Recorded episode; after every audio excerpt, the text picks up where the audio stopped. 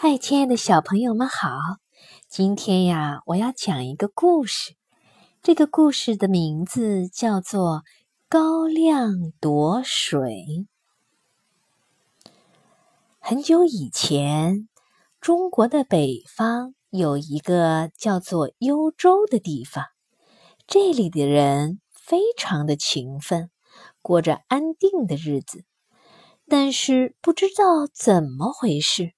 龙王竟然看上了幽州，就慢慢一点儿一点儿的把又咸又苦的海水淹上了这块土地，逼着老百姓呀一步一步的往后退。然后龙王带领他的一家子迁到了这里住了下来。这样一来，好好的幽州成了苦海幽州。百姓吃咸海水不能过日子，只好逃到山上去住。山上又湿又冷，粮食呢也不容易种，大家过不惯山居的日子，都觉得很痛苦。有一天，法力高强的哪吒驾云，正好经过幽州上空，看到百姓凄惨的情景。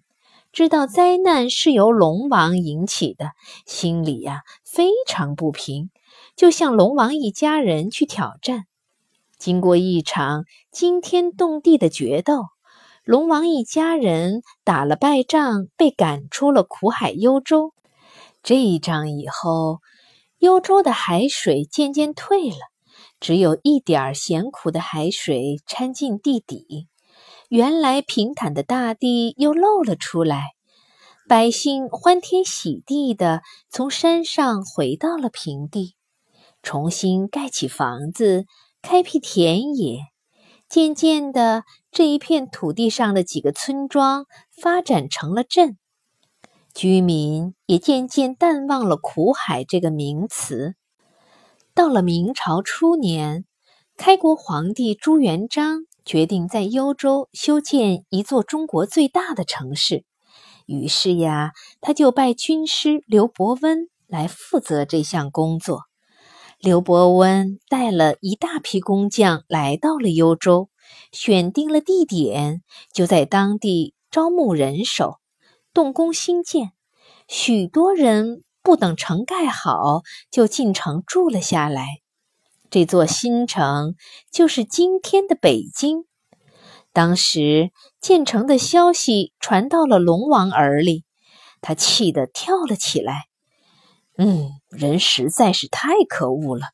幽州是我的地盘，他们竟然敢在上面筑城，我一定要给他们点颜色瞧瞧。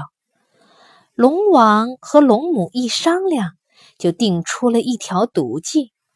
原来，北京城里有两种水源，一种是清澄的甜水，一种是浑浊的苦水。大家打了井，吸取甜水来饮用做饭，又吸取苦水来洗衣衣服。龙王龙母就想在北京还没建好以前，先把城里的苦水和甜水都吸干，让居民没水喝、没水用，也没有法子完成建造城池的工程。一天早晨，龙王和龙母先打扮成普通百姓的模样，再要龙子龙女摇身一变。变成两个水缸，然后龙王啊，把水缸放在一辆独轮车上，他自己在车后推着，龙母在车前拉着，不一会儿就顺利的混进了北京城。独轮车没有声息的在大街小巷里穿来穿去，到了城里。最大的一口甜水井旁边，龙王就把龙子变成的那个水缸掉下了井，一口气吸干了城里所有的甜水，这样城里的人就没了水喝。然后，龙王龙母又悄悄地推着独轮车，到了城里最大的一口苦水井旁边。龙母啊，就把龙女变成的那个水缸掉下井，一口气吸干城里所有的苦水，这样城里的人就没有水用了。于是，龙王、龙母得意洋洋地推拉着车子出了北京城。这时候，刘伯温正在研究怎么样建造宫殿。一个监督官上气不接下气地跑到他的面前说：“哎呀，不好，大军师，不好了！城里面大大小小的井都干了。”不仅甜水没有了，连苦水也半滴不剩。工程缺水，不能进行，大家没水喝，日子也过不下去了。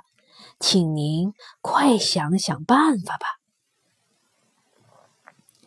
刘伯温原来呀会卜算，他掐起指头算了算，知道是龙王龙母在作怪。立刻派出部下去追查。不久，部下回来禀报说，一个时辰以前，有对老公婆匆匆忙忙推着一辆独轮车出了西直门。他们的车上放了两个大水缸，奇怪的是，水缸上面还镶着一片片鱼鳞。刘伯温一听，暗想不妙，一拍桌子。站起来说：“糟糕，那对老公婆就是龙王龙母，水缸一定是他们的子女变的，上面才会有鳞片。他们想把城里的水全都带走啊！”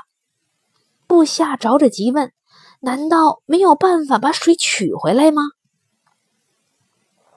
刘伯温说：“当然可以，只要有人能够追上龙王龙母，把龙鳞水缸刺破。”水就会流回城里，不过这个人必须身体壮，跑得快，还要勇敢才行。大家你看我，我看你，觉得这件事情太危险了，都说不出话来，只能摇头叹气。突然，有个人响亮地喊道：“让我去！”大家惊讶地环着声音望过去，原来这个说话的人呐，叫做高亮。一个年轻力壮的泥水匠，刘伯温仔细打量高亮一番，很满意的拍拍他的肩膀，交给他一把锋利的红毛长枪，说道：“好，这项重大的任务就交给你了。记住，你刺破水缸以后，只能一直往前跑，千万不能回头看，直到跑回城才算安全。”高亮点点头。接过长矛枪，便头也不回地朝西直门跑去。高亮出了西直门，顺路一直跑了二十多里，也没看见什么老公婆，只得再往前跑。跑啊跑的，前面出现了两条岔路。高亮看到左边的路上有独轮车车轴走过的印子，就毫不犹豫地朝这条路继续追赶。但是他跑了没多远，地上的车印没了。这条路又沿着一个土丘分成两条岔路，一条是宽路，一条是窄路。高亮发现窄路的路上湿湿的，还有几片亮闪闪的鳞片，便飞也似的顺着窄路追了下去。追了好一会儿，眼前是一大片树林。树林里头，路又分成了两条，都看不出有独轮车走过的痕迹。高亮这下子慌得手脚，不知道走哪一条路才好。碰巧有三个樵夫从西边那条通往玉泉山的小路走来，还一面大声地聊着天儿。一个樵夫说：“哎，我从来没见过这种水缸，水缸上面……”居然有鳞片，哎呦，而且还闪闪发光，可真是稀奇嘞！另一个樵夫接着说：“嗨，我也觉得奇怪。这玉泉山上原本就有很多山泉，为什么还要不怕麻烦的把平地的水运上山呢？第三个樵夫迫不及待地说：“嘿，那老公婆的力气可真够大的，推着那么重的大两个水缸，走起路来居然快得很嘞。”高亮听了，心想。他们说的一定就是龙王龙母了，立刻高兴地朝西边的那条路追了过去。他虽然跑得汗流浃背，又渴得慌，却不敢稍稍休息一下，生怕误了大事。他追着追着，渐渐听见一阵阵车轮滚滚的声音。这个时候，月亮已经从东方爬上天了。高亮果然看见前面有一个老公公和老婆婆，推拉着一辆独木车，走到了玉泉山下。车上的两个大水缸在月光下闪闪发亮。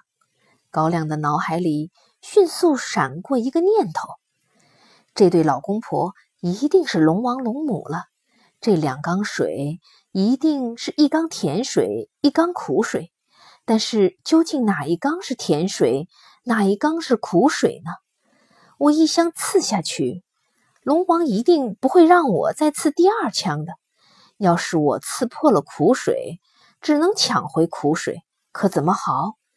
高亮想了想，飞快的一个箭步闪过了龙王身后，抄起手中的红缨长矛枪，用力往水缸刺去。砰砰，两声巨响。高亮竟然连着刺穿了两个水缸，高亮兴奋极了，转身就往回跑。只听得身后好像一阵波涛汹涌，哗哗哗，不停地冲了过来。高亮呀，心里虽然害怕，可是想起出发以前刘伯温告诉他的话，就不敢回头看，只管卖力朝前跑。身后的大水似乎越跟越急，一阵阵冰凉的水汽逼了过来，有几个浪头已经打上了高亮的肩头了。月亮渐渐往西移转，高亮跑了半天，终于望见西直门了。远远的城墙上，大军师刘伯温和许多将官都在朝他挥着手。高亮心里想。现在快要进城了，回头看一眼，大概没有关系吧。这时他忍不住回了头，只见身后不到一步远的地方，便是一清一浊、两股比墙还高的水流向他冲来，水里还有两条凶恶的大龙张开爪子扑了过来。高亮愣了一下，步伐跨得慢了一点儿，就在这一刹那。一个无情的大浪，忽的把他吞没了。高亮不幸牺牲了，但是他已经成功的把水引回了北京城。甜水回到了原来的甜水井，苦水回到了原来的苦水井。修建北京城的工作终于顺利的完成，而城里的人也不怕没水喝、没水用了。后人为了感谢高亮，就在他被浪涛吞没的地方建起了一座桥，命名为高亮桥，永远纪念着这个勇敢的英雄。好了，亲爱的小朋友，我们今天的这个故事就讲完了，再见喽。